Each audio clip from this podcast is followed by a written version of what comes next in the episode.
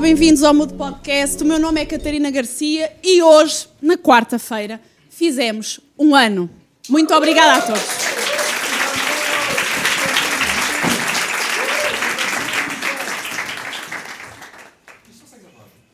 Está a ser gravado, sim, senhor.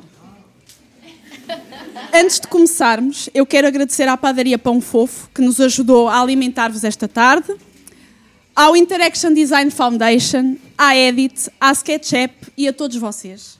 Sem vocês não seria possível. No final, não se vão embora, vai haver um sorteio. Todos vocês foram identificados à entrada com o número certo. Alguém aqui não tem número? Estão todos identificados.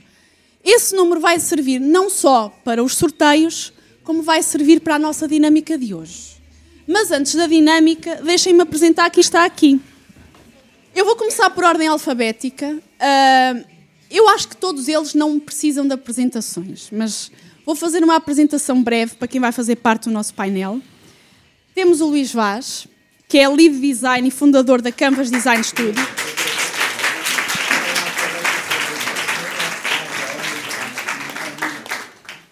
E também a júri na CSS Design Awards. Temos o Marco Oliveira, com direito a campanha e tudo. O nosso artista com veia geek, com projetos na área de marketing, tecnologia, negócios e design. Se eu me esquecer de coisas, vocês vão corrigindo. Tal como nós, mexe comunidades, a Opo Network e a Opo Design, muito obrigada. E está de parabéns, este senhor está de parabéns, porque entre mais dos 15 prémios, ganhou o prémio de site mobile 2018 dado pela Awards. Aplausos!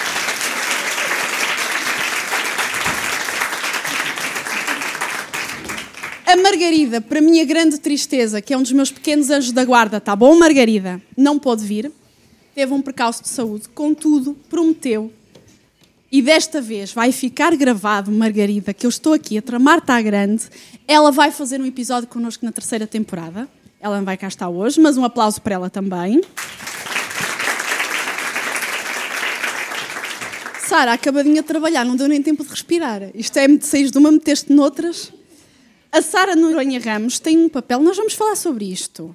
Ela é Learning Design e facilitadora. Facilitator? É, facilitador é melhor.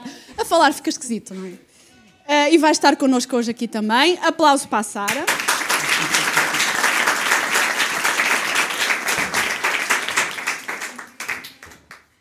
A minha companheira de caracóis é a Sónia.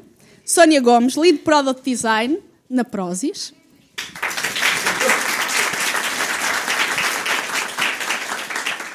e muito, muito criativo, o nosso designer, o Anderson Lisboa.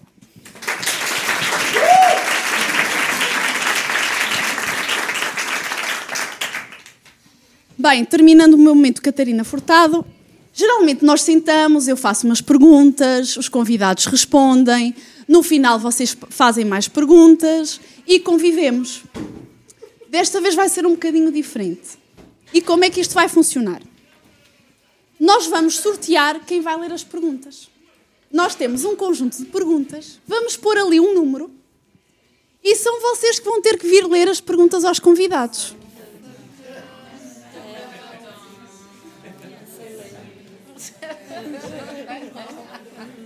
Sorry. Pá, depois de um ano eu acho que mereço um descanso. Vocês colocam as perguntas e são para todos os convidados. Número 4. Se tivesses que explicar a tua profissão a Dom Afonso Henriques, como explicarias? Eu, eu diria que faço pinturas rupestres. Ora bem, uh, o meu trabalho, se eu tivesse de explicar a Dom Afonso Henriques, eu provavelmente diria que preciso de acreditar em algo, ter uma, uma visão e convencer muitas pessoas à minha volta de que essa visão vale a pena perseguir, alinhá-las com, com essa visão e conseguir que elas me ajudem a fazer com que isso aconteça. Provavelmente essa era a forma mais simples de explicar o que eu faço.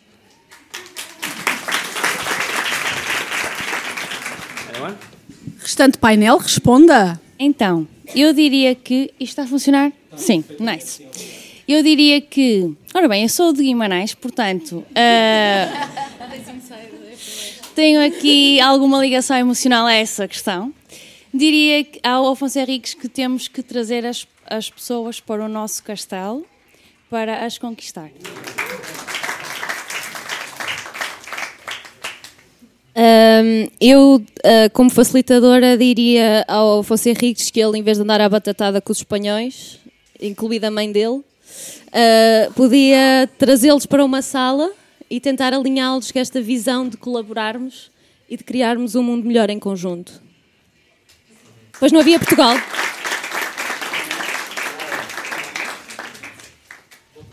Ah, faça, faça, estou a ver se copia alguma. Não estou psicologicamente Sei lá, eu acho que ia tentar explicar. Como é que eu ia explicar um Instagram pro, pro, pro lugar? Olha, imagina que eu sou o bobo da corte, aí. Sei lá, meu. Eu não sei, meu. Tipo. Mas era animado da mesma forma, não era? Pronto, acabei de falar merda. Luís. Pá, não, é uma pergunta bastante traiçoeira. E eu acho que me identifico mais com a do Bobo da Corte também.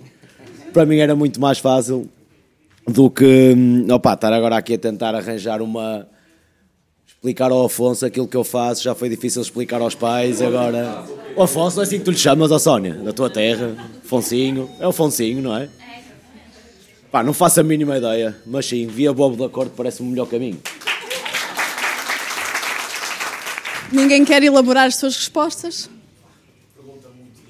A Sónia quer, a Sónia quer, é conterrânea. É a analogia com o processo. Portanto, uh, para aqueles que não que não ter entendido, uh, ao trazermos as, as pessoas para o nosso castelo, para o nosso domínio, para a nossa disciplina e mostrarmos como é que as coisas funcionam por dentro, qual é o banquete que nós vamos servir, portanto, como é que as coisas acontecem, as pessoas podem ter muito mais uma perspectiva real do que é o trabalho que fazemos, sem ter a necessidade de estar a explicar ou a vender aqui a banha da cobra. Portanto, é muito isso, é trazer as pessoas para junto de nós. E qual é o Código Pro, essa também. Qual era o código próximo, pessoal? Assim. Complementar, que eu acho que a conversar vai-se descobrindo coisas novas também. E eu acho que a coisa mais fácil de lhe explicar seria se calhar o desbravar terreno, que acho que é aquilo que nós todos fazemos. Pelo menos tentamos. E não bater na mãe. Pronto, eu vou atualizar o meu LinkedIn desbravadora. Não sei o que é que vai dar. Não sei o que é que vai dar. Avançamos para a segunda questão. Está tudo satisfeito? Não sei, vamos ver. Olha que temos mais pessoas, tens que mudar o número do random. Quantas são? 35. esta fila fujam enquanto podem. Há algum tema desconcertante na tua área profissional que não se fala? Eu não sei se é desconcertante. Uh, para, para, para mim é que é o facto de os designers muitas vezes querem ficar na sua dome e quererem ficar isolados a fazer o, o trabalho e não comunicarem e não facilitarem e não se exporem quando têm um skill set maravilhoso, um skill set com tudo o que é preciso para serem as pessoas que levantam o rabo da cadeira e vão e facilitam e trazem as opiniões e as, e as perspectivas toda a gente e as incorporam no design. E eu acho que esse ego que constantemente estamos a tentar um, embeber no nosso trabalho não faz sentido.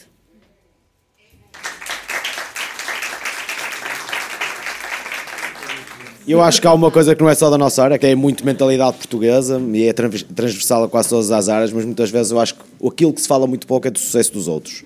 As pessoas têm sempre um problema gigantesco em admitir que as outras pessoas têm sucesso e veem sempre isso como uma forma de revolta e são incapazes de pensar que se calhar juntos vamos mais depressa para a frente do que cada um para o seu lado.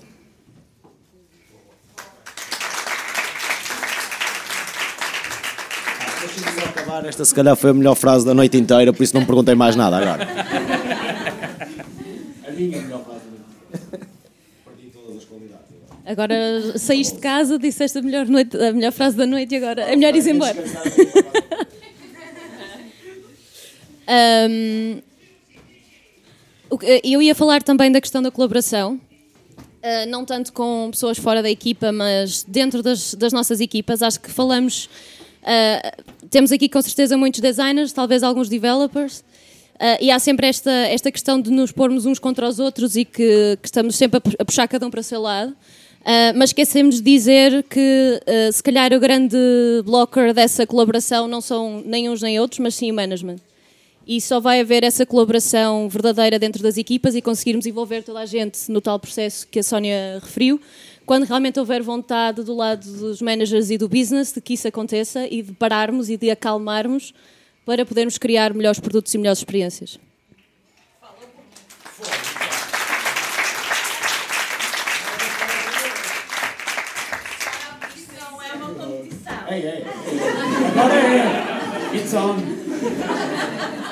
Temos de saber viver bem com o sucesso dos outros.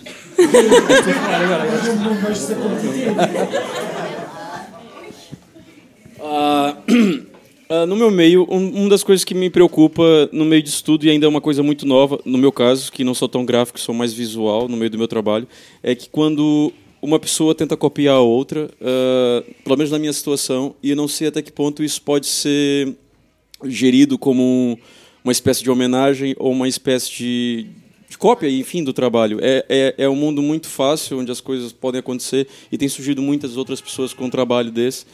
Ah, e sim, também está tudo bem aqui dentro. Ah, e eu, eu fui num lugar que eu nunca vou me esquecer desse lugar, chama-se Creative Camp, que é, que é organizado pelo Canal 180. E para mim é um dos lugares mais incríveis. Quem quiser ir, vá, porque é um lugar onde, sinceramente, é um lugar onde existe cooperação, existe vontade de, de, de fazer as coisas juntos, sabe? Eu acho que é isso. E porque eu acho que quando eu fui lá, eh, te, te falamos sobre- muito sobre isso e achei que era hum, era isso, acho que o fundo a gente tem que. Tô tentando puxar uma coisa bonita, mas não tá dando, meu. Olha, amem-se todos. mas sim, eu falando sério, acho que é isso. Acho que é, é, no meio desse, desse trabalho de, de, de tanta inspiração e tanto de cópia, é, é o elefante na sala é muito disso. Pelo menos eu tô falando do Instagram, mas de, de forma mais de forma web, de forma mais internet. E, e é sempre um puxando pelo trabalho do outro. Então é muito difícil. Isso é muito difícil pelo menos para mim, tentar fazer uma coisa orgânica que seja não tão individual, tô falando merda, mas pronto, ah, mas seja boa e que todas. Ah,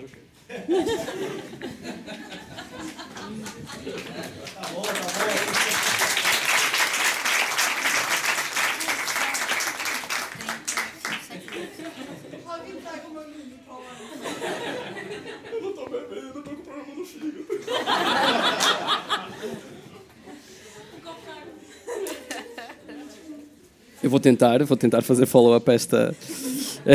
Pronto. Ahm, assim, depois de, de tudo que foi dito, ah, penso que não há muitos mais eh, elefantes, já são grandes, que, que chegue. Eh, eu acho que hum, muito do que foi dito se prende com uma questão hum, que eu acho que está que é, tá no, tá no cerne de praticamente tudo o que foi dito, que é o ego, e, e a Sónia, se não me engano, eh, mencionou essa, essa parte. Hum, eu acho que muitos dos problemas que, que foram levantados aqui têm a ver com alguém que está numa determinada posição, seja porque é o designer, seja porque é o developer, seja porque é o manager, um, sente uma necessidade de, de- de ser o herói no, naquele momento. Um, e há uma tendência a, a fecharem-se dentro do seu próprio conhecimento, a não quererem partilhar e não, não querer receber um, opiniões de pessoas que, à partida, não seriam os experts na matéria que está a ser discutida. Um, eu acho que nós, desde, desde que andamos na, na, na escola, somos ensinados, infelizmente, um, a regurgitar aquilo que nos, que nos é dito. Uh, durante muito tempo, eu pessoalmente senti que aquilo que me era ensinado pelos meus professores na, na universidade, especialmente na, na área, eu estudei engenharia, uh, engenharia de software, um, eu sentia que aquilo que me era ensinado já estava completamente datado e, independentemente do que eu, do que eu uh, opinava acerca disso, não, não, não, não era receptivo, ou, ou as pessoas não eram receptivas, os meus professores não eram receptivos. Eu sinto que esse, essa, essa mentalidade uh, passa para o, para, o, para, o, para o espaço profissional em todas as áreas, sendo sincero. Uh, concretamente na área, na área de design, que também já, já, já tive a oportunidade de, de trabalhar durante bastante tempo, um, eu sinto que depois o ego leva a, a um outro nível que é, uh, existe muito o, o misto uh, entre o que é que é o, o, a confusão entre o que é que é o designer, o que é que é o artista e o, a arte. o artista é um, é um, trabalho muito emocional e é muito, muito fácil misturar o, emocional com, com, com, o racional e perder vista ao, ao, problema que se está a resolver. eu acho que as pessoas são muito sensíveis para discutir estes assuntos. Quando se começa a criticar o trabalho, um, há uma necessidade constante de, de, de defesa um, porque é percepcionado como sendo um ataque. Uh, eu acho que esse é o maior uh, elefante, provavelmente, na maior parte das áreas que, que estão aqui representadas hoje. Uh, são áreas, todas elas são áreas criativas. Um, e o que eu sinto e tenho visto de muitos profissionais é que os profissionais que avançam mais e crescem mais são mesmo aqueles que são abertos e que não sentem que isso é um ataque porque o, o, o não necessitar de, de, defender dessa forma é uma posição de força, é uma posição de abertura, é uma posição de crescimento, ao contrário de uma posição de defesa, que é, é uma posição para se definhar e morrer. Esse é o elefante para mim. Já agora, só para continuarmos mais em modo conversa, que acho que também ajudou um bocado mais a fluir e a responder estes temas todos. Por acaso é uma coisa engraçada que tanto tu estavas a dizer como tu, eu acho que aqui a questão do ego é uma questão muito importante e sempre se falou muito disso, mas eu acho que vai um bocadinho, é um bocadinho mais além do que o ego, eu acho que muitas vezes é insegurança. Porque eu acho que as pessoas precisam de uma, uma validação externa, de serem vistas e vangloriadas como a pessoa a ser reconhecida, mais por esse valor propriamente por ter um trabalho válido que fazem e que realmente representa alguma coisa.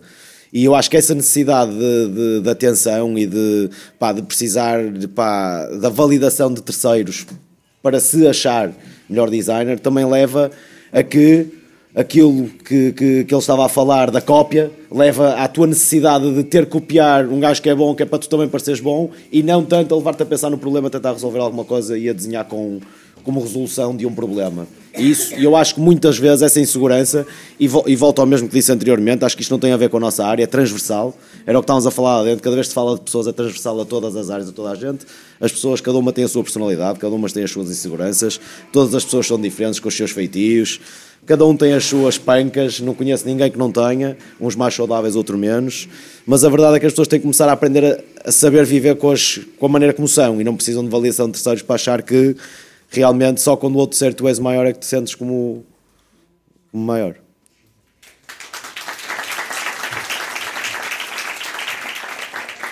E se for preciso a validação, não há problema. A questão é essa. Se, se a pessoa eh, precisa da validação do par, ou, ou até do chefe, ou até da família, ou do amigo, não faz mal. Está tudo bem. Porque isso é feedback. Isso é e vai muito de encontrar o que o Marco estava a dizer também. Portanto, é feedback e não é uma crítica, não é? E se for uma crítica, é uma crítica construtiva e é o estarmos abertos a dizer: opá, ok, está fixe, está fixe, ok, sou bom nisto. E quando não sou, ok, não sou. E então, o que é que eu posso fazer para melhorar e crescer e evoluir e estarmos abertos que isso é o natural, o normal, que isso é o caminho para crescer e que nunca vai parar. Pá, eu não tenho grandes aspirações. Coisas que não estás habituado a fazer. Desculpa. O, o, sair da área de conforto. Sim, eu acho que isso é uma daquelas coisas que te faz também provar, porque é muito fácil as pessoas esconderem-se atrás de um ecrã. Pois. Eu acho que daí vem muito é dos isso. problemas das inseguranças, que é muito fácil estás a batalhar, a discutir uma coisa meio no anonimato a dizer no Slack e não sei o quê, pá, não é? Não, opá, porque facilmente tu consegues dizer o que quer que seja. Cara a cara, não existe. E tu, quando dás uma crítica, normalmente, no cara a cara, as pessoas retraem-se, mas depois vão para outros sítios onde estão mais protegidas responder. Mas isso também muitas vezes, imagina, eu acho também o problema não é só de um lado, o problema muitas vezes as críticas também não são feitas da maneira que devem ser. As pessoas muitas vezes, isto fala-se muitas vezes como se fala com os filhos, de se bate ou se não se bate nos filhos, o problema é que a maior parte das vezes as pessoas quando batem já é de raiva, já não é de educação, percebes? Tipo, muitas vezes o feedback já é, é tão explosivo que já nem é construtivo, percebes? Eu acho que muitas vezes, e muitos problemas, eu acho que não se põe só no lado de quem recebe, também muitas vezes é do, do, de como se dá. Que eu acho que é preciso, principalmente uma pessoa que está na posição para dar feedback, claro que qualquer um está numa posição dessas, mas pessoas que têm validação e que têm mais experiência para fazer isso, têm que saber muito bem como o dizer, porque senão não vai entrar. É da mesma maneira que tu explicas alguma coisa a um cliente, tens que saber dizer-lhe como ele quer ouvir, porque tu sabes que é a resposta, percebes? Que senão ele nunca vai ouvir aquilo. E acaba sempre a discussão na mesma, é, sou eu que pago, é como eu quero. Ah, é a bola é minha, ninguém joga futebol. Opa, isso não leva ninguém a lado nenhum. Já todos passamos pela escola. Falaste na escola, era mesmo aí que eu ia pegar, obviamente. Ahm, nós não aprendemos. Não, não, não. Há para alguma coisa para descobrir? Ponho aqui já o chapéu de user researcher e vou descobrir o teu passado todo. Ahm, ah, ah, não, eu ia precisamente falar da escola porque nós não aprendemos em lado nenhum a colaborar, não aprendemos a sair de trás do ecrã, não aprendemos a dar feedback, não aprendemos a, a- a receber feedback. Portanto, também é injusto esperarmos que vamos chegar ao local de trabalho e que já vamos saber fazer estas coisas todas naturalmente. E se, eh, infelizmente, a escola não nos está a preparar para isto, tem de ser no momento em que chegamos ao local de trabalho que vai haver abertura, que vai haver, mais uma vez, eh, desenvolvimento pessoal e profissional, para que consigamos desenvolver estas skills e para que haja cada vez mais confiança também entre os colegas, porque é muito difícil dar feedback e recebê-lo quando também não confiamos nas pessoas que estão à nossa volta. Ah, e, portanto, isto é um trabalho constante de todos dentro da organização para estarmos cada vez mais confortáveis com isso. Eh, eh, queria só deixar esta nota que é injusto acharmos que isto é natural, não é. Ah, e precisa de ser treinado. Ahm, e, e isso seria ótimo também. Outra, outra nota: quando nos dão feedback ou quando nos fazem uma crítica, construtiva ou não, está do nosso lado escolhermos se aceitamos aquela crítica ou não. Nós podemos ouvir, podemos compreender o que outra pessoa está a dizer, mas depois fica do nosso lado refletir se queremos ou não aplicar e, e le- levar avante aquilo que, a, a sugestão que nos estão a dar. Ah, e por vezes nós levamos as- a- a- o feedback e as críticas como é algo que temos de internalizar e como não queremos internalizar, rejeitamos. Não, há aqui um processo de reflexão que, que, que é preciso ser feito cada um de nós individualmente. Ahm, força, Marco. Muito sério de repente. Boa, boa. respira, respira. Agora eu- vem, o- vem o refrão. Ah, tocaste, tocaste precisamente no, no ponto que eu, que, eu, que eu ia falar, ah, que é a forma como nós lidamos com, com o, o feedback que, no- que nos é dado. Ah, falando de- de- da- da minha experiência e como alguém que, que, que já teve de vestir ah, vários chapéus em várias organizações. ah, a forma como nós lidamos, às vezes, se calhar, eh, ou maior, maior parte das vezes, eu considero que não é a melhor para permitir que o diálogo conti- continue. Um, quando alguém nos dá, nos dá feedback, um, às vezes poderá ser um, um colega que tem as mesmas competências ou algo equiparado às nossas, às vezes poderá ser um manager que se calhar não percebe muito da matéria que está a avaliar no momento.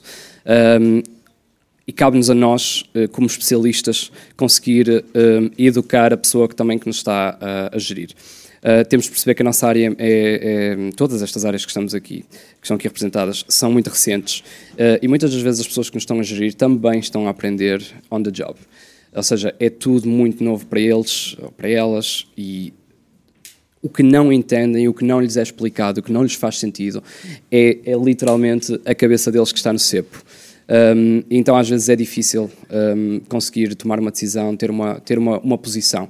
Uh, nós, como especialistas, cabe-nos a nós conseguir educar, ou seja, quando nos é explicado algo, um, acho que nós podemos fazer sempre um, pequenino esforço, pelo menos, para tentar explicar o porquê de fazer sentido desta forma e não fazer sentido de outra forma, forma educada, naturalmente. É claro que isto pode ser levado a extremos, não estou a dizer que vocês têm, de cada vez que tomarem uma, uma, uma micro-decisão, que têm de passar 15 dias a explicar porque é que fizeram isso, não é nada disso. Naturalmente, se, se estão a trabalhar com pessoas assim, se calhar não, não estão no sítio certo. Mas, de experiência, mais uma vez, o, o que eu sinto muitas das vezes é que existe, lá está, a tal questão do ego, e mas porque é que me estão a, questionar? Eu, eu é que percebo da matéria, e às vezes isso não é bem, bem, bem verdade, porque nós podemos perceber a, da matéria, mas há alguém ou, ou há um conjunto de pessoas que estão em posições que têm de tomar decisões um, e que são constantemente os, os curadores, no fundo, os, os editors daquilo que vai sair do processo. Um, então, cabe-nos a nós, aos poucos e poucos, ir educando as pessoas que realmente estão à nossa volta para os assuntos que para nós são sensíveis e que se calhar essas pessoas não são tão versadas nesses, nesses assuntos. Se não o fizermos, estamos a encostar-nos a um canto, basicamente, eh, eternamente os, os incompreendidos um, e podemos culpar toda a gente, mas somos os maiores culpados porque somos as pessoas que têm em primeira mão as ferramentas na mão para tentar resolver o problema. Se nada fazemos quanto a isso, somos tão culpados como, como quem não quer saber, basicamente. Pá, eu acho, eu acho que há aqui. Eu não sei também se expliquei a 100% aquilo que eu também queria, queria ter dito, porque eu acho que muitas vezes nós, e eu estou a dizer nós, tipo, não é por estarmos lado de cá, mas tipo, estou a dizer porque já trabalhamos nesta área há muitos anos e eu acho que nós, as pessoas com mais experiência e se calhar com até com, com algum conhecimento, somos as piores pessoas a receber feedback. Eu não estou a falar das pessoas que estão a começar e que estão a arrancar, nós somos os piores deles todos e nós, que somos obrigados a dar o exemplo, se não sabemos receber feedback, não, não podemos estar à espera, voltamos ao mesmo. Eu, infelizmente, agora levo tudo para as crianças, para mim é mais fácil, porque também estou a passar por isso. Mas eu não posso estar a reagir com a minha filha de uma maneira e esperar que ela depois não, não reaja igual. Eu, se não, se, se, alguém me diz, principalmente nós na nossa área, e agora falando um bocadinho mais desta parte do design digital e de, da área que me diz mais respeito, um, uma pessoa que esteja a falar comigo, que me deu feedback, que não perceba nada da área, é, um, é uma pessoa tão válida como outra qualquer, porque eu nunca sei quem é o meu utilizador das, das coisas que eu estou a fazer. Ou seja, se o gajo não percebe aquilo, o burro sou eu não posso dizer, és um burro, não percebes nada disto, opá, porque é uma coisa muito comum, infelizmente, que as pessoas dizem, opá, pois, ainda não chegaste lá, não estás no meu nível, opá, não é nada disso. Eu acho que, do nosso lado, nós é que temos também cada vez mais a dar um passo atrás e a dizer, nós não estamos assim tão distantes daqueles que estão a começar, nesse sentido, tipo, para nós receber um feedback, muitas vezes, é bem mais difícil para um que esteja a começar, porque olha para ti de uma maneira e diz, opá, assim, és capaz de ter razão, e se estás a falar com uma pessoa que tem muito menos experiência que tu, te diz aquilo, diz assim, opá, aquele gajo não percebe nada daquilo. É uma coisa muito comum. E na nossa área especificamente, agora sim já não estou a generalizar, acho que devia ser muito mais ao contrário. Nós temos de ser os primeiros a saber aceitar uma, uma crítica, mesmo que mal feita. Custou-vos a sair uma resposta, mas depois. Vamos voltar à há, há muito. Esta foi mais fácil. Pode ser outro rei qualquer agora. Há muito, há muito tema desconcertante, pelos vistos. Somos quantos agora? 65. Para o ano é Coliseu. Para o ano é Coliseu. 17. Para a nossa questão número 3. Qual foi o briefing mais parvo que já recebeste? Há algum cliente que te deve um pedido de desculpas? Ok, eu, mas é eu não vou responder bem, bem, bem à pergunta, é só, é só isso. Mas pronto, a minha história é, é rápida. Eu não é propriamente. Um, não foi um briefing estúpido porque nem sequer chegou a isso. Eu tive uma, uma situação uma vez. Esse cara não devia existir em público. não é nada mais, né? Mas pronto. Uh, tive uma vez uma, uma situação de um, de, um, uh, de um potencial cliente, uma lead que, que, que me caiu a querer marcar uma, uma reunião. É muito bem, um, mandou um pequeno briefing, a gente fez a investigação, como é natural, antes de ir para, para a reunião. Muito bem, ou seja, estamos a falar, já perdemos, eu e algumas pessoas perdemos algum tempo para irmos preparados para a reunião. Chega a hora, a pessoa não aparece. Muito bem, às vezes acontece. Passado qualquer coisa como meia hora, mandam-me um e-mail, epá, peço desculpas, estou doente, muito bem, acontece, eh, não consigo reunir agora. Um, pediu para marcar outra vez, e eu marquei outra vez, muito bem. Esse cara não estou a lembrar da história toda. Isto acho que, foi, isto acho que aconteceu tipo duas vezes. Eventualmente, à terceira vez, ele, ele, quando ele tinha sido a pessoa que tinha falhado constantemente, eh, eu pedi, olha, já não consigo neste momento marcar porque estamos muito em cima da hora, porque ele a certa altura pede uma reunião, tipo um espaço de duas horas, uma coisa do género. Peço desculpa, mas eu não estou disponível neste momento marcamos para a próxima semana. Ele manda-me um e-mail a dizer: epá, uh, desculpa lá, mas estou a perceber que és uma pessoa muito indisponível, uh, não me parece que isto vá dar para, para, para funcionar, não estás a levar a sério o meu, o meu negócio.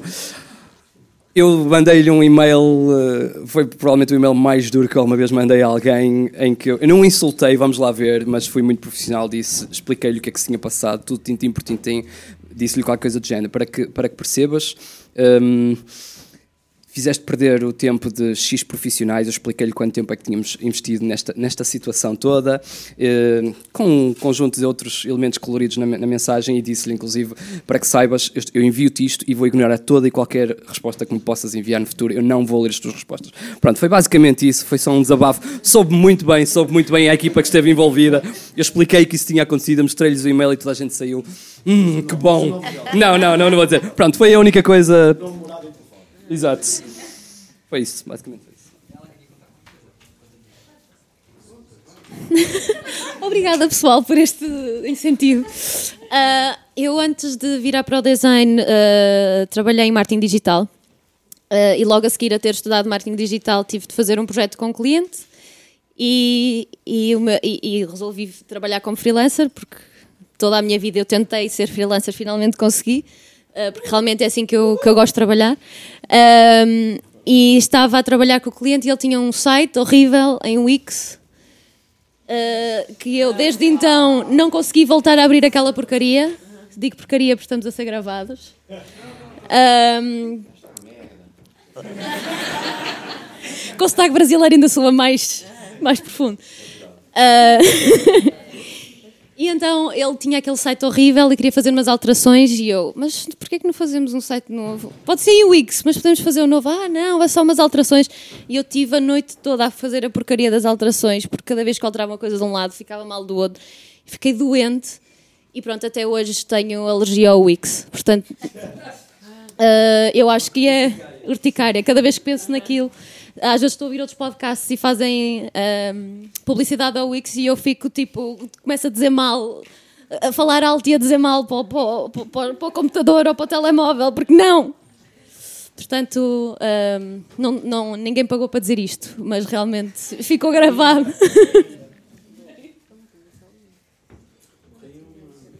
Uh, tive uma situação que eu tive que fazer. Eu, eu quando Pá, vocês, mais que ninguém sabe que meu trabalho está envolvido completamente no Instagram. Pelo menos que eu tentei pegar tudo que eu aprendi na escola, de, a nível de design, a nível de visual. Tentei trazer para o Instagram como se fosse um portfólio visual das minhas competências, do meu trabalho, de tudo.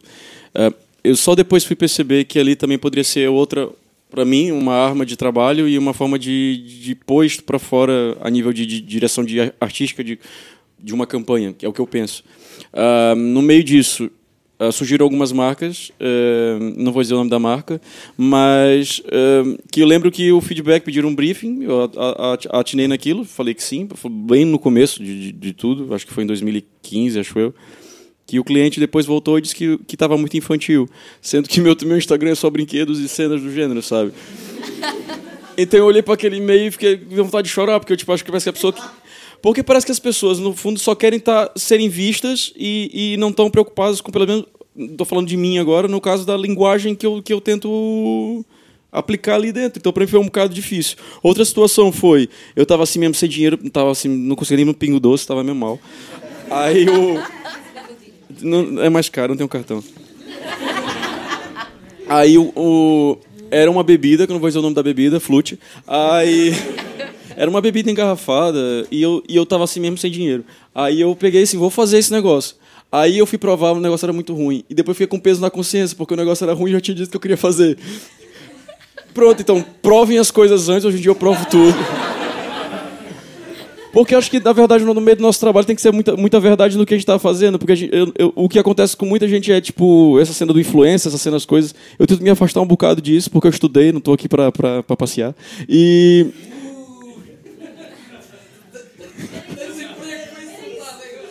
Um, não, estou brincando. Uh, um beijo, gente. Uh, mas eu acho que é isso, tipo, acho que no meio disso tudo, é, da facilidade que é um produto e as marcas hoje em dia, eu tô falando de marcas e, e é muito fácil uma marca hoje tentar entrar num, num, meio de redes e cenas que, tipo, o Facebook tá morrendo, morreu. Uh, hoje em dia tudo é Instagram, é tudo YouTube, não sei o quê. Uh, para mim foi uma confusão muito grande na altura ter feito esse, esse projeto, porque eu não acreditava no produto estava um bocado perdido, sem dinheiro, e para mim foi uma das histórias mais estranhas porque eu não curti nada fazer aquilo.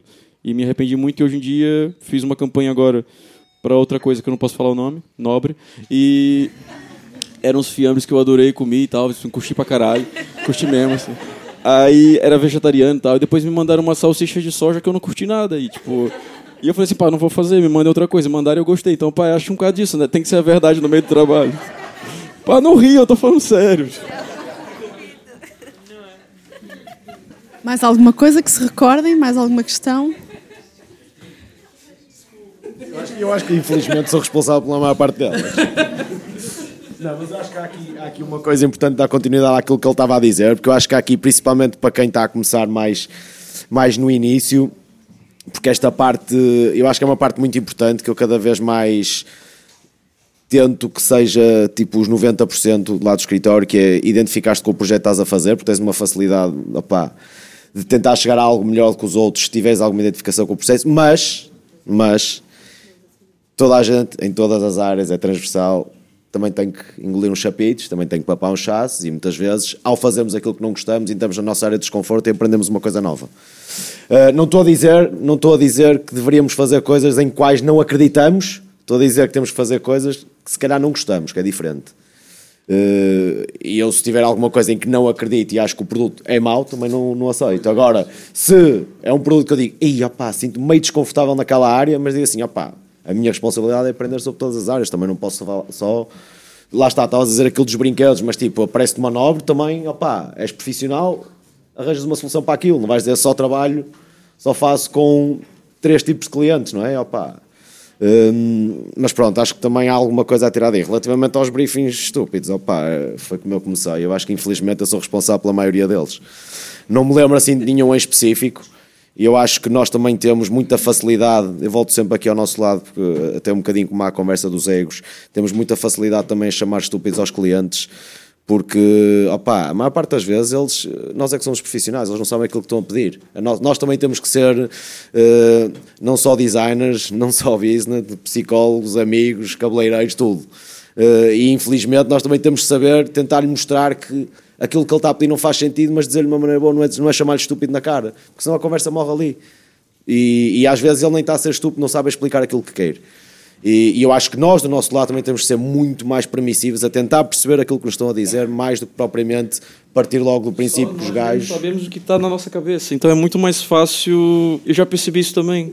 Desculpa, eu estou a atrapalhar tudo. Né? Não, não, não, mas eu acho que é muito mais fixe estarmos aqui tipo, em conversa do que cada vez que se fala bater palmas, porque acho que não faz sentido nenhum. Opa, eu gostava que vocês também falassem um bocadinho, porque a vossa perspectiva também é importante aqui, não é?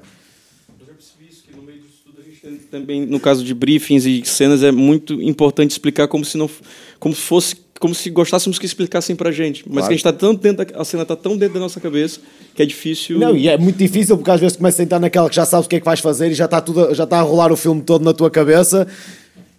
E estás à espera que o gajo esteja do outro lado que já viu o filme está a passar na tua cabeça ele nunca está a ver. Nem, nem podes esperar nem podes exigir isso dele não é? Porque não, não faz sentido. Mas também muitas vezes é difícil dizer assim opá já sei o que é que é Pá, mas também não chegas, viraste para o cliente assim, opá, já sei o que é que é, não te preocupes. E gajo, pronto, está bem, depois dizes, não é? Daqui a dois meses mostras.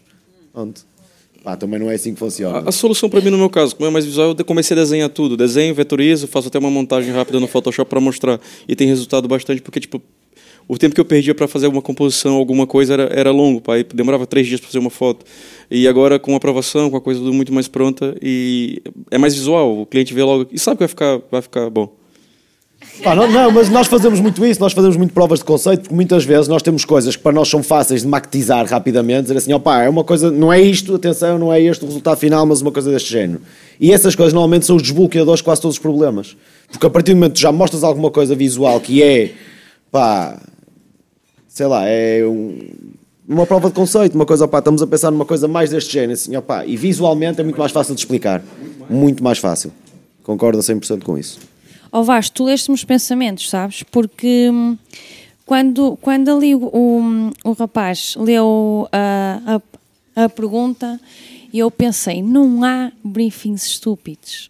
Esse é o nosso trabalho, é desconstruir o que as pessoas precisam e tentar fazer sentido daquilo. Há sempre exceções às há vezes, há sempre estúpidos. Às vezes há coisas que tu dizes, tipo, what the fuck, o que é que estás a tentar, onde é que estás a tentar? Mas nem é um briefing.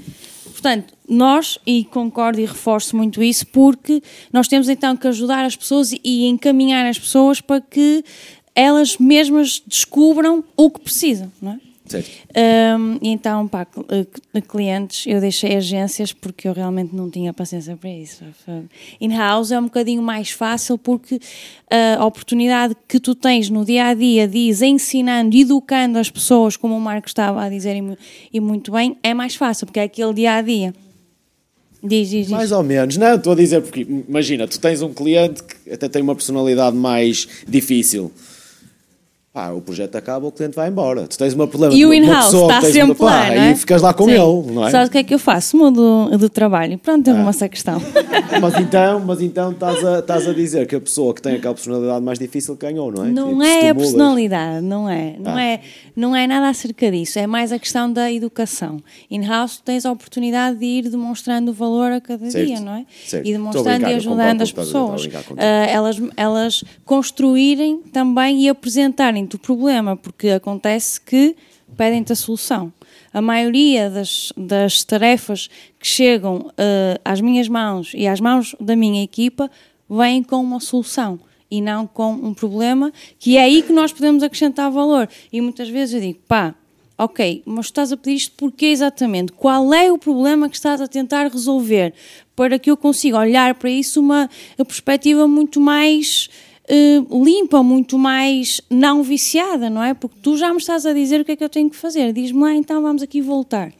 E se calhar uh, estas conversas podem ser lideradas por nós, dessa forma, conduzidas por nós, para que no fim tenhamos então a definição do problema que depois vamos resolver. E, again, prototipar e visualmente conseguir mostrar alguma coisa do que será a solução. Acho que faz todo sentido. Posso passar à seguinte? Pessoal aí do corredor, estão a conseguir ouvir? Tá? Uh, quanto estamos? 69. Uh!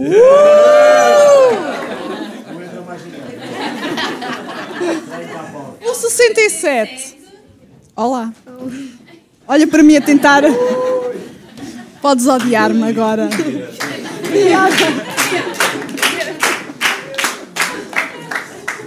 Agora que já morreste. É ler? É ler, é fácil. Qual foi a mudança profissional mais difícil porque passaste e porquê? Quando eu eu era pequeno, eu, eu trabalhei num meio de comunicação e, e antes de, de, de, terminar os estudos, um, fui continuei a trabalhar lá como estagiário, saí uh, para tentar estudar para a universidade. Cássio diz que faculdade, sim, sim, uh, vai dar o mesmo. E eu não passei na primeira fase, então eu tive que trabalhar em outro lugar e para poder pagar uma faculdade para não ficar perdido, porque no Brasil assim, se tu perdes um ano, tu estás muito atrás de todo mundo. Então para mim foi assim muito louco tentar Uh, meu primeiro emprego foi vendendo telemóvel na rua, assim, no, no, no tipo, tipo da WTF, essas coisas assim. E para mim, na minha cabeça, foi muito doido sair daquilo para ir para outro lugar. E mas eu precisava daquele emprego, passar o dia todo lá para no final do dia ter aulas à noite durante para ir quatro anos e ter aulas no sábado ainda e no domingo. Tipo, eu, eu, eu era o louco, eu não conseguia ter vida social, mas tipo foi muito, muito para mim foi muito gratificante essa, essa eu vendo agora por trás era só desgastante hoje foi foi foi bom. Desculpa, não sei falar bonito, mas tá, foi ótimo. Uh, para mim foi eu estudei gestão. Um, e como qualquer pessoa que estuda gestão que não faz ideia do que é que quer fazer, foi trabalhar para a auditoria financeira. Se não sabem o que é que isso é, ainda bem. Não perderam nada. Um, e, e fui. E, fui e se souberem também é mau sinal, exatamente. Uh, que é, que é uma, uma profissão que exige muitas horas, que é muito analítica, um, que não tens vida social, mas não porque estás a estudar e a trabalhar ao mesmo tempo, mas sim porque estás até às quatro da manhã a trabalhar e no dia seguinte tens de estar lá outra vez às nove. Um, e, e, eu, uh, passado seis meses, já sabia que não gostava daquilo, mas levou-me dois anos a ter coragem para sair. Um, e depois, uh, quando quis efetivamente sair, foi muito difícil, porque aqui em Portugal estava, isto é, eu comecei a trabalhar em 2011, portanto em 2013 estávamos a passar ainda uh, os efeitos da crise. E aqui em Portugal uh, as empresas, ou seja, eu estava a mudar de área, ah, não disse para onde é que queria mudar, não é? Eu ia da auditoria financeira e queria ir para marketing digital, portanto coisas muito diferentes. Um, e todas as empresas aqui em Portugal para uh, de posições júnior estavam à, à, procura de estágios, estágios de IFP, toda a gente sabe o que é que isso é aqui em Portugal. Um, e, e, e, eu não podia ser estagiária de IFP porque já tinha estado a trabalhar durante dois anos. Um, e foi mesmo muito difícil fazer esta transição porque nenhuma empresa me abria, me abria as portas. Eu fui estudar marketing digital, eu queria fazer aquilo, achava na altura, um, e, e, foi mesmo muito difícil. E eu só consegui quando uma empresa uh, portuguesa, mas com fundadores estrangeiros, uh, acreditou em mim. Eles estavam à procura de, de, pessoas para estágio profissional, só que não encontravam as pessoas com as skills que eles, que eles pretendiam, nem com a atitude que pretendiam, e foram-me repescar porque tinham adorado a minha carta de motivação, tinham, a entrevista tinha corrido bem. Aliás, ainda nem tinha ido lá, foi só pela carta de motivação. Um, portanto, foi super difícil, mas depois foi mesmo também recompensador uh, perceber que aquele esforço todo e a minha paixão por mudar e por uh, uma atitude positiva de, de, eu consigo fazer isto mesmo sem nunca ter feito, ter compensado. Uh, portanto, foi, foi uma experiência má, mas ótima ao mesmo tempo no final, porque, porque mostrou que realmente a motivação e, e o empenho valem a pena. Sei lá, para mim, para mim começou um bocado cedo, até porque eu vim de ciências, sempre achei que ia ser veterinário. E eu valeu uma altura que, que mudei de ideias e fui para a publicidade. Tirei publicidade e estagiei como, como diretor de arte, que na altura era o meu curso, enquanto também estava a acabar o curso e estava a trabalhar ao mesmo tempo. Aliás, depois também despedi-me para poder acabar o curso e entretanto, com este despedimento, que foi uma decisão que eu tive que tomar naquela altura, porque eu sabia que se continuasse a trabalhar não ia acabar o curso. E acho que essa, essa decisão de me despedir para acabar o curso também levou a que eu fizesse tipo ali um redirecionamento e deixar a parte da publicidade e começar a estudar e fiz um aprofundamento depois também na parte mais do web design e na parte uh, mais design digital do que propriamente focada em, em agência de publicidade. E para mim a segunda, que foi, eu acho que para mim a, a que mudou mais a minha vida foi, eu após fazer esta, posso acabar o curso de publicidade e depois de fazer uma formação em web, fui trabalhar para uma empresa uh, como web designer e ao final de quatro anos decidi que queria arrancar com um projeto meu e, e lembro perfeitamente que foi tipo pá, uns dias sem dormir a pensar como é que eu vou tipo, primeiro dizer que me vou despedir num sítio onde eu estava bem primeiro, como é que eu vou dizer que me vou despedir num sítio onde estava bem e que iam mais três ou quatro comigo na mesma empresa, e depois dizer e como é que eu agora vou começar uma coisa nova sem saber como é que vai ser o dia da manhã. Pronto, mas acho que a partir daí voltamos um bocadinho à história do desconforto e eu acho que as pessoas, enquanto não se puserem em situação de desconforto, não evoluem e não aprendem nada de novo e não vão saber nunca lidar com situações difíceis. Lá está, voltamos à conversa de atrás do ecrã, é muito fácil, todas estas plataformas em quais nós trabalhamos e conhecemos muito bem são muito boas, mas ao mesmo tempo também fazem com que as pessoas se tornem muito menos confiantes e muito menos dispostas a, a aparecerem, não é? muito fácil ficar do lado de lá só a viver a vida das outras pessoas uh, e muitas vezes perdem-se estas oportunidades de, de, que não são fáceis, porque sei lá, para mim correu bem, podia-me ter corrido muito mal, conheço muita gente a quem correu mal, depois correu bem, ou seja, nunca há a dizer, é naquela altura tens de tomar aquela decisão, mas acho que passar noites sem dormir a pensar em problemas é bom, é mesmo muito bom, porque também tu se não passares pelas coisas más nunca vais saber apreciar as boas. E para mim essa foi, para mim foi mesmo o game changer, porque a partir daí foi quando montei a minha primeira empresa, pronto, e veio tudo o resto a seguir. Então vou conseguir. Enquanto a Sónia bebe água, eu vou aqui só partilhar mais uma história, que é, eu fiz o contrário, eu fui de malas e bagagens para lá também, para não voltar e depois, de repente, eh, quando estava eh, para lá, para o Reino Unido, quando já estava tudo decidido que ia lá ficar e acabou-se Portugal, fizeram uma proposta irrecusável de vir para cá, começar um projeto naquilo que eu queria fazer, uh, de educação, New Digital School, de educação, em Portugal, no Porto, era irrecusável. E eu tive de mudar o meu sonho e criei um sonho novo. E agora estou aqui, estou super bem, não quero ir para mais lado nenhum, já me fizeram duas ofertas de emprego em Londres, eu disse que não, que é inédito isto, portanto os...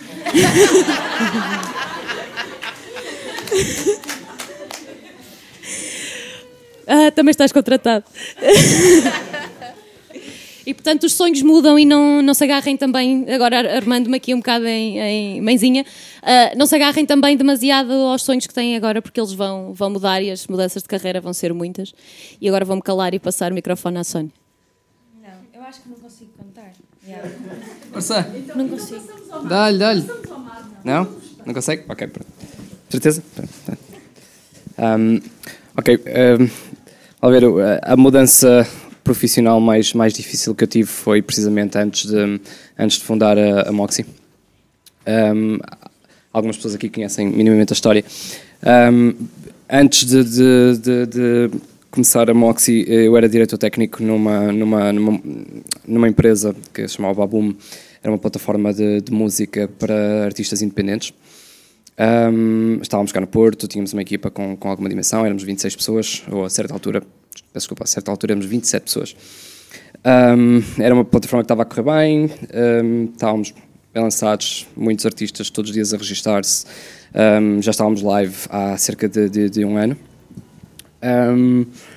a certa altura, eu estava em um momento de, de contratações, estava a expandir a equipa, tudo mais, tudo muito fixe mesmo.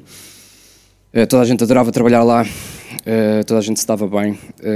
Havia uma história longa de uma boa parte da equipa que tinha vindo de outra, de outra empresa, onde a certa altura estávamos todos em vias de ser um, despedidos, todos, a empresa toda, e consegui, hum, consegui salvar o emprego a uma quantidade de gente e pronto, seguimos para este projeto. Foi muito interessante, foi mesmo muito fixe.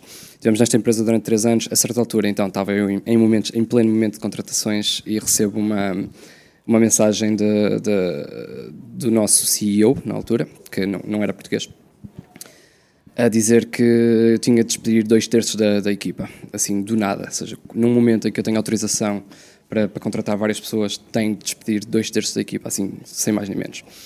Um, como devem imaginar, não é, não é fácil receber uma, uma ordem dessas. Foi muito complicado, ainda por cima eu era, eu era a cara da empresa uh, em, em, Portugal e a nível internacional como diretor técnico. Um, foi muito complicado, mesmo muito difícil. Ainda por cima fui, fui instruído para, pelo nosso advogado, etc., determinadas coisas. Uh, uma forma como eu tinha de, de, de agir Uh, por uma questão de proteção da empresa, porque também se não fizesse estava a colocar em risco o emprego literalmente de toda a gente, mais uma vez.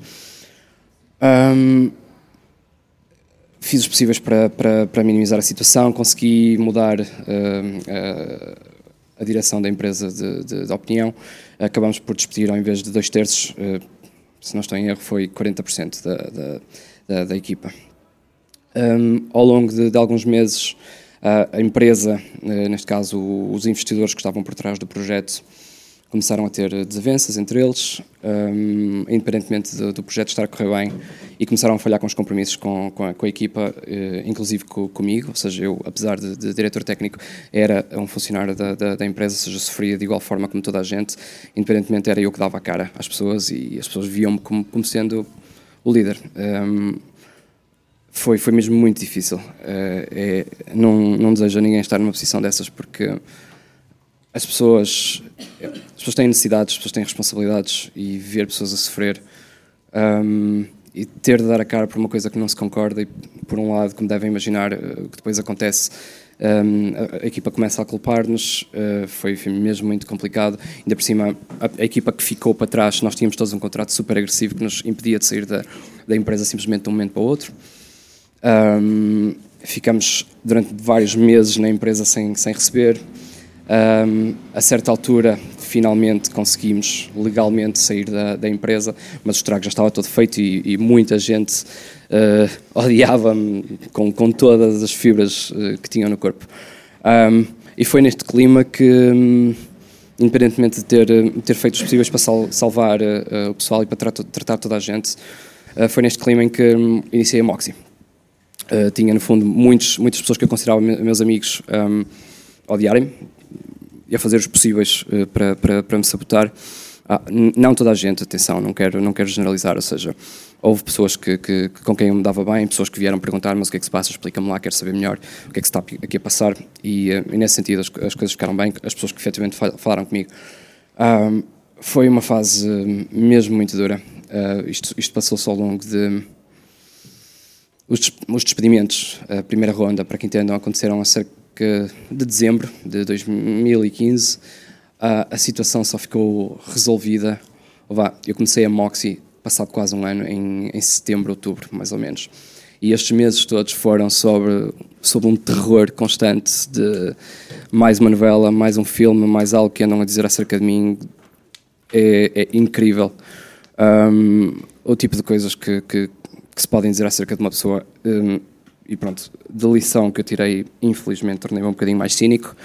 Um, e se posso deixar uma, uma, lição a toda a gente aqui, um, se têm um problema com alguém, falem com a pessoa. Uh, porque um, acho que é um bocadinho triste a nossa natureza tender para, para, para a discórdia e para, para a desconfiança. e segue, ainda por cima, não falar com uma pessoa, não, não expor. Pá, é perfeitamente natural que vocês tenham sentimentos acerca de uma pessoa, quando suspeitam eh, acerca dela eh, de um determinado assunto, mas falem, digam, epá, acho que és um, acho que és um banana, acho que és uma banana, seja o que for, Ahm, porque Fácil. É, por incrível que pareça, isso é mais. é- fazer uma coisa dessas é mais ah, saudável do que, do que não fazer. É libertador. É libertador. E a, e a realidade é que isso inicia o, o, o, o diálogo, porque hum, é muito fácil sentirmos-nos senhores da razão quando não somos desafiados, quando não temos ninguém que nos diga desculpa, mas estás errado, não estás a ver as coisas como elas são. Hum, e, e lá está, as pessoas com quem eu continuei a dar-me bem, e felizmente algumas delas eh, posteriormente vim a tra- voltei a trabalhar com elas, etc. Hum, foi, foi precisamente porque, pá, Marco, hum, quero falar contigo, está-se a passar isto, isto e aquilo, e eu não, não entendo, não, não acho bem. E resolvem-se as coisas, é assim que, que se resolvem as coisas, e as pessoas de repente tiveram um, um outro entendimento. Hum, é muito importante. Levem isso para as vossas vidas, porque é muito, muito fácil atirar pessoas para, para a frente do comboio quando hum, não há responsabilização. E isso foi o momento mais duro. Felizmente consegui, consegui dar a volta por cima, consegui convencer muita gente hum, de que valia a pena juntarem-se a mim, porque eu tinha, tinha boa vontade e boas intenções, uh, mas foi duro, foi muito duro. Essa, foi, foi sem dúvida alguma a mudança profissional mais dura que eu tive na minha vida. O nome deste podcast é um trocadilho entre mudar e estar mudo. Porque na mudança há muita coisa que às vezes vemos as glórias das pessoas e não vemos justamente o que elas calam, aquilo que elas carregam, o esforço que elas fizeram, aquilo que elas choraram no, no anonimato. E num aniversário, vocês terem partilhado as vossas histórias e as emoções, só nos honram, não só enquanto podcast, pela confiança que têm, mas pelo nome que damos a este podcast. Porque é essa a grande bandeira que nós levamos: é que as pessoas, se estão onde estão, fizeram mudanças, enfrentaram medos, enfrentaram um monte de coisas e têm estas histórias como as que vocês partilharam, ou ainda não se sentem à vontade, porque há mudanças realmente muito duras para não fazer. Quem está em mudança, e muitas vezes sou formadora e conheço muita gente que quer mudar e está em formação porque quer mudar, não é fácil, mas aqui estão cinco exemplos de que é possível.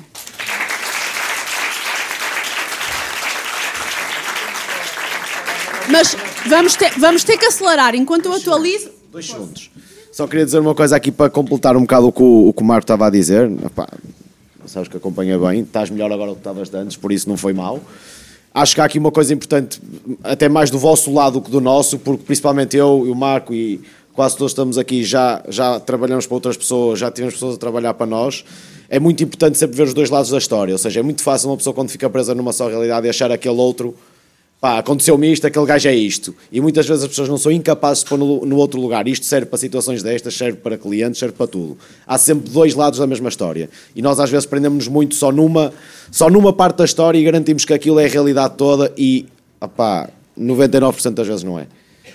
E eu acho que é muito importante as pessoas às vezes também se aperceberem que pá, estou com um problema no trabalho e achar que o patrão é que é isto e que o chefe é aquilo e que o project manager é aquilo e somos incapazes de pensar que se calhar o gajo também está a levar na cabeça de outro sítio e tem que fazer aquilo, não tem outra hipótese.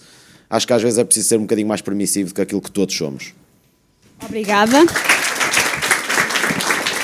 Agora vai ser uma perguntinha de resposta rápida, que eu sei porque vi a cábula. 56. Oh, Irena. Afinal, não foges do meu microfone. Não, não, não. Uh, se pudesses criar um ministério, ministério, que ministério seria?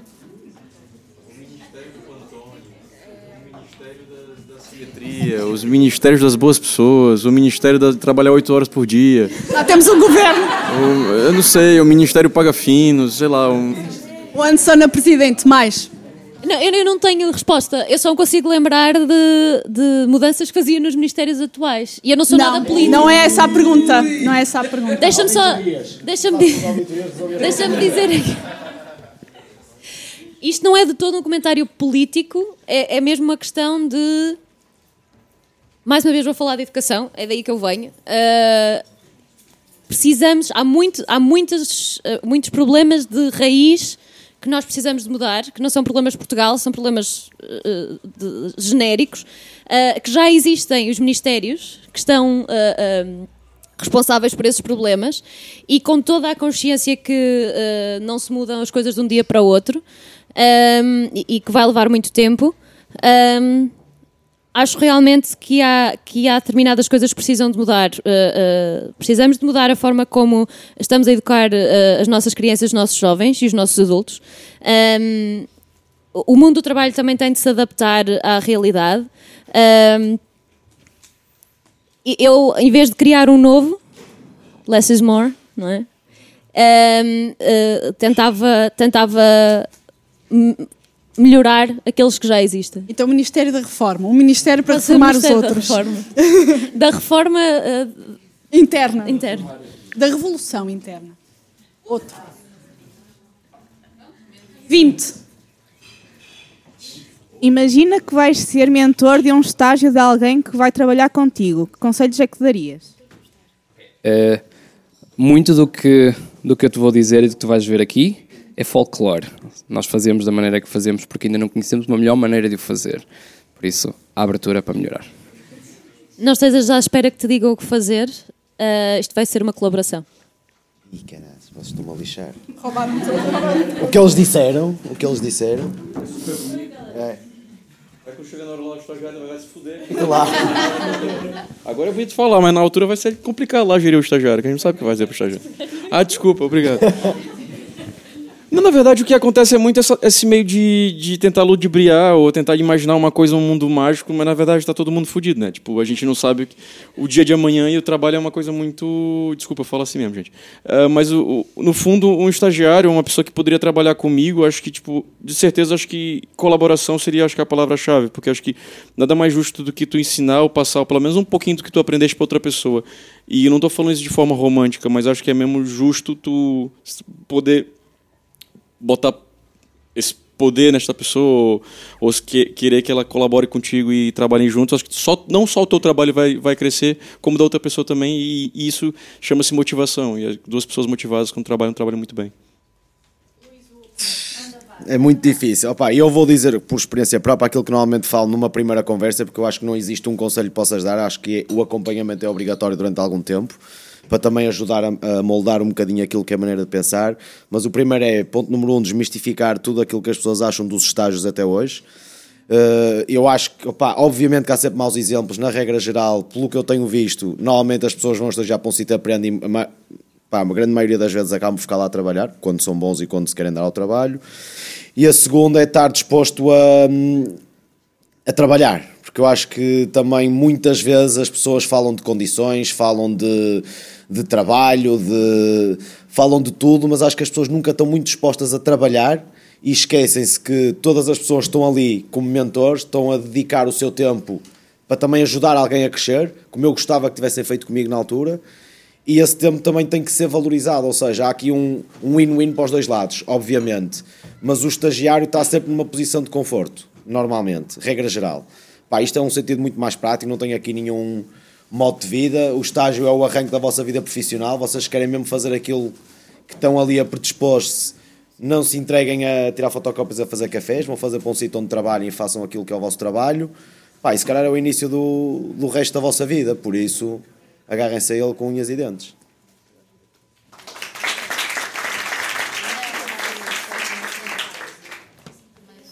Vamos à próxima questão. 68. Encontras o teu ex-patrão no Mudo, podcast, exige-lhes. Chupa! Encontras o teu ex-patrão no Mudo Podcast e dizes-lhe. Um, o mundo dá voltas, não dá? É só isso. Eu ia falar mais, mas acho que é um bocado disso. Eu acho que. Uh, eu vou ser muito honesto. Não foi meu ex-patrão, mas foi uma pessoa com quem eu trabalhei. Uh, e eu acho que, tipo não quero me colocar aqui como maioral ou um gajo muito grande no meio disso tudo, mas tipo, uh, eu fico muito feliz de poder ter mostrado nesse percurso de trabalho onde eu estou para esta pessoa e para essas pessoas onde eu trabalhei. E, e, juro que saí com sede de vingança, mas no bom sentido, não queria matar ninguém. Uh, mas queria mesmo mostrar para essas pessoas que, tipo, olha o que vocês perderam, olha hum, que bom profissional que vocês tinham, vocês não deram valor e agora está aí em todo lugar mostrando que sabe trabalhar bem. Eu sei lá, eu não sei, acho que mais foi a forma mais fixe que eu consegui foi tentar me vingar pela positiva. Não sei se existe essa palavra, mas pronto. Chupa, exatamente. Opa, olha, eu do meu lado não tenho, sinceramente, eu acho que isto também tem muito a ver com, com aquilo que te aconteceu na vida a ti e a toda a gente de uma maneira geral. Eu, felizmente, pá, todos os patrões que tive, só aprendi pela positiva. Hum, só, só, pá, a única coisa que eu diria era obrigado, porque realmente sem eles eu se calhar não tinha chegado onde cheguei. Não estou a dizer que cheguei muito alto, cheguei a um ponto que para mim é bom. Pá, não tenho nada a dizer, não, não vou acrescentar grande coisa nesta pergunta porque não tenho nenhuma polémica aqui. Mas, então dá-lhe, dá-lhe. Uh, aconteceu comigo só uma vez. Uh, trabalhei com muita gente e foi um projeto que tipo faltou um pouquinho de amadurecimento e perceber que somos humanos e, e falhamos. E nesse caso foi um bocado mais de ego e eu percebi isso tanto que recentemente essa pessoa veio à minha procura e ainda não consegui. Eu não, eu, eu não tenho sangue frio, ainda não consegui digerir isso, mas espero um dia conversar com essa pessoa.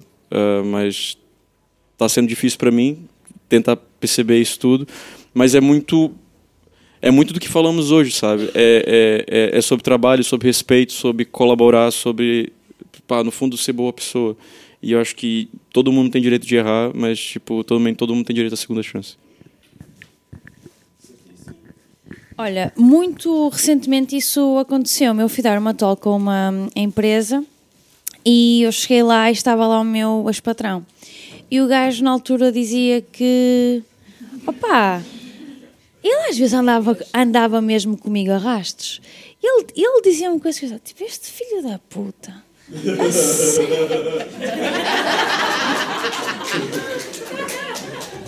É isso que eu vi. E ele era mesmo mau. E ele era mesmo mau. E então eu fui dar esta talk e no fim.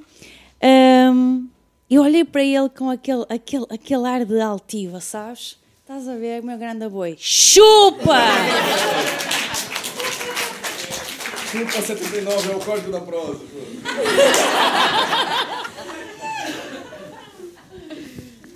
Normalmente dou palavra às pessoas, não estou tão habituada a falar. Um, para além do obrigado, como disse o Vaz, porque todos os ex-patrões, uh, os que com quem correu bem, com quem correu mal, um, me ensinaram muito. Um, e mais do que me terem ensinado, eu própria aprendi sobre mim própria muito, principalmente com as, com as experiências mais difíceis. Um, mas a um específico dizia-lhe: valeu a pena, não valeu? Levares comigo. Um, porque acredito realmente que, um, por muito difícil que a relação tenha sido, crescemos os dois e, e, não há melhor sentimento que isso, ou então não estaria a trabalhar em educação, que ver as pessoas crescer. Uh, e, e, portanto, foi, foi uh, essa experiência partilhada de crescimento foi muito importante e acho que era isso que perguntava: valeu a pena, não valeu? Um, assim, com base no que eu acabei de dizer, ou disse há pouco, um, eu não tenho nada para dizer, ou não, não deixei nada por dizer aos meus, aos meus ex-patrões, tive, tive alguns. Um, tive bons, tive maus, uh, tive pessoas que foram flutuando entre bom e mau ao longo do tempo. Um, e no final das relações e ao longo das relações também eu fiz questão de, de, de dizer, por isso honestamente eu neste momento não teria nada, nada a dizer a, aos meus ex-patrões que já não tenha sido dito. Lá está, quem, quem, quem, eh, quem eu não, não apreciei disse o porquê eh, e quem apreciei agradeci imenso. Tenho, tenho, definitivamente tenho muito a agradecer a algumas pessoas que, que, que apostaram em mim, que me, deram, que me deram chances e que me abriram muitas portas na vida. Eu não teria nada para dizer neste momento, honestamente. Boa, vamos à última questão. Depois das vossas respostas, vamos ao sorteio. E já podem fugir se não quiserem comer bolo, está bem? 15. 15. Se a tua profissão fosse uma doença, que doença seria?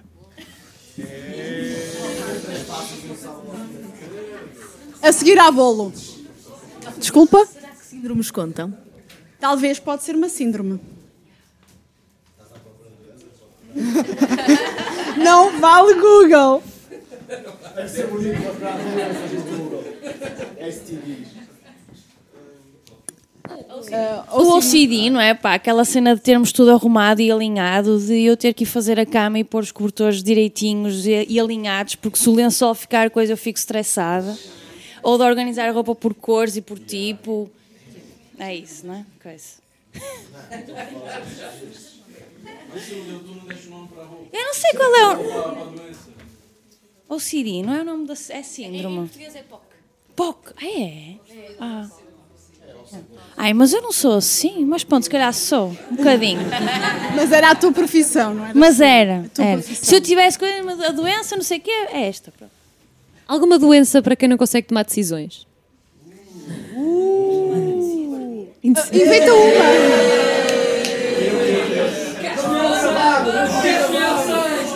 Não ficou Cobardia. Porque não, não é. Obrigada pelo teu feedback. Eu vou escolher não aceitar esse feedback. Ahm, não, não é tanto isso, é que às vezes, como o meu papel muitas vezes é ouvir todas as partes e, e tentar ajudá-las a, a chegar a, a- a conclusões. Ahm, eu cá dentro, como ouço todas as partes, sou uma pessoa muito empática, às vezes tenho mesmo muito, pois, muita dificuldade em tomar uma decisão que eu sei que vai eventualmente deixar uma das partes menos fav- favorecida. Ahm, e isso às vezes transforma-se numa doença de não conseguir eh, tomar decisões e de ficar bloqueado. Mais alguém com sugestão para, para uma doença? Que, criar uma? O transtorno dissociativo de identidades, uh, sem dúvida alguma, porque a- acabo por vestir muitos chapéus constantemente no, no meu trabalho, no meu dia a dia. Ao longo de um dia é muito fácil acabar o dia e pensar: o que é que eu fiz hoje? Eu não fiz nada, mas eu falei com tanta gente, eu estive com tanta gente, eu tomei tantas decisões, não fiz nada. E assim, e by the way, isso é paralisia de, de decisões, é um fenómeno bem conhecido. É, é- é pior paralisar do que, do que tomar uma decisão. Ou seja, às vezes tomar uma decisão errada ou semi-errada é melhor do que não tomá-la. Ok. Ok, estás a. Sim, sim, sim, sim. Não, mas pronto, seria, para mim seria isso, o transtorno dissociativo de identidade, provavelmente. Pá, eu acho que partilho dessa doença. acho que partilhava até de várias. Eu acho que isto não pode ser só uma doença. Então és, como é que se diz? É, aquela pessoa que sofre de tudo, não sofre nada. Opá, eu sofro disso tudo. E de nada. sofro de muitas coisas. Olha. Não sou, mas acho que se tivesse que materializar a profissão, acho que sim. Acho que sim. Mas opá, identifico muito com aquilo que estavas a dizer e acho que cada vez mais é algo que é, não digo obrigatório, mas pá, altamente recomendado para todos os designers. É também aprenderem que o papel de designer não é único exclusivamente desenhar. Há muitas, muitas mais coisas além daquilo, como falamos há bocado, a nível de negócio, a nível de estratégia, a nível de psicologia, a nível de capacidade de falar, capacidade de relacionar com pessoas, a, a parte humana, aquela parte mais descurada por quase todos os designers que é obrigatória se vocês, se vocês quiserem fazer disto vida, vocês têm que aprender a gerir e a falar com pessoas e entendê-las. E essa é a parte número um, porque tu vais a uma reunião e às vezes aquilo que dissemos há bocado, o gajo não sabe explicar, mas tu em dois minutos tens de ser capaz de perceber aquilo que ele quer fazer, que é para tu lhe poderes dar essa, essa solução. Pá, mas sim. Concordo contigo a 100%. Temos juntar ir a um médico. Estão todas as doenças definidas? Quero-vos agradecer muito esta partilha. Claramente vocês, claramente vocês todos juntos têm muito para falar. Ah, quero agradecer a todos. Foi assim um episódio de aniversário, porque não podia ser só uma festa, tínhamos que ter aqui uma conversa e uma discussão. Ah, muito obrigada a todos pela vossa partilha, pelo vosso tempo num, num- num sábado final de tarde. Nós agora vamos sortear os prémios. Então vamos começar por. Canta-se depois. Prim- primeiro, primeiro. Não. Não, eu desafio muito. Eu desafio muito. Bom dia especial. Então vamos dar duas licenças de sketch que são válidas por um ano. Exatamente, Muito obrigada, duas sketch. licenças de sketch. Thank you so much. Muito bem, agora ela nesse exato momento, a Catarina está agora fazendo um sorteio, vamos aqui narrar esse momento, ela não sabe que eu estou um narrando esse momento, ela não tambor, está me por ouvindo, mas favor. é Ninguém, sonoplastia. Exatamente, pessoal, palmas, o pessoal está batendo muitas palmas nesse exato momento, estamos aqui narrando Quatro! esse momento. Número 4 foi sorteado nesse exato momento. Maria Pronto, Maria Fernandes está no foi chamada. Nesse momento vamos sortear mais outro Parabéns número, as pessoas Maria. batem bastante palma, vamos lá, vamos lá. O número 14. 14. O número 14 aparece na tela. Uma licença de sketch. Depois não se esqueçam de dar os Diogo vossos Amaro vai dados, desenhar ok? muito no sketch, gente. E agora temos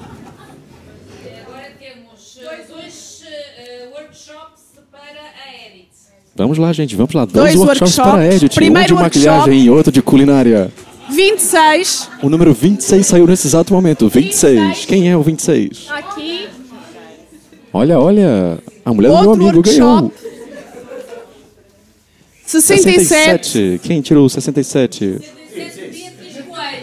Está aqui. Beatriz, a nossa amiga Beatriz, que já participou desse podcast hoje, leva o prêmio de um curso de maquilhagem na Edit. E agora arredem as cadeiras e bem-vindos à festa. Obrigada.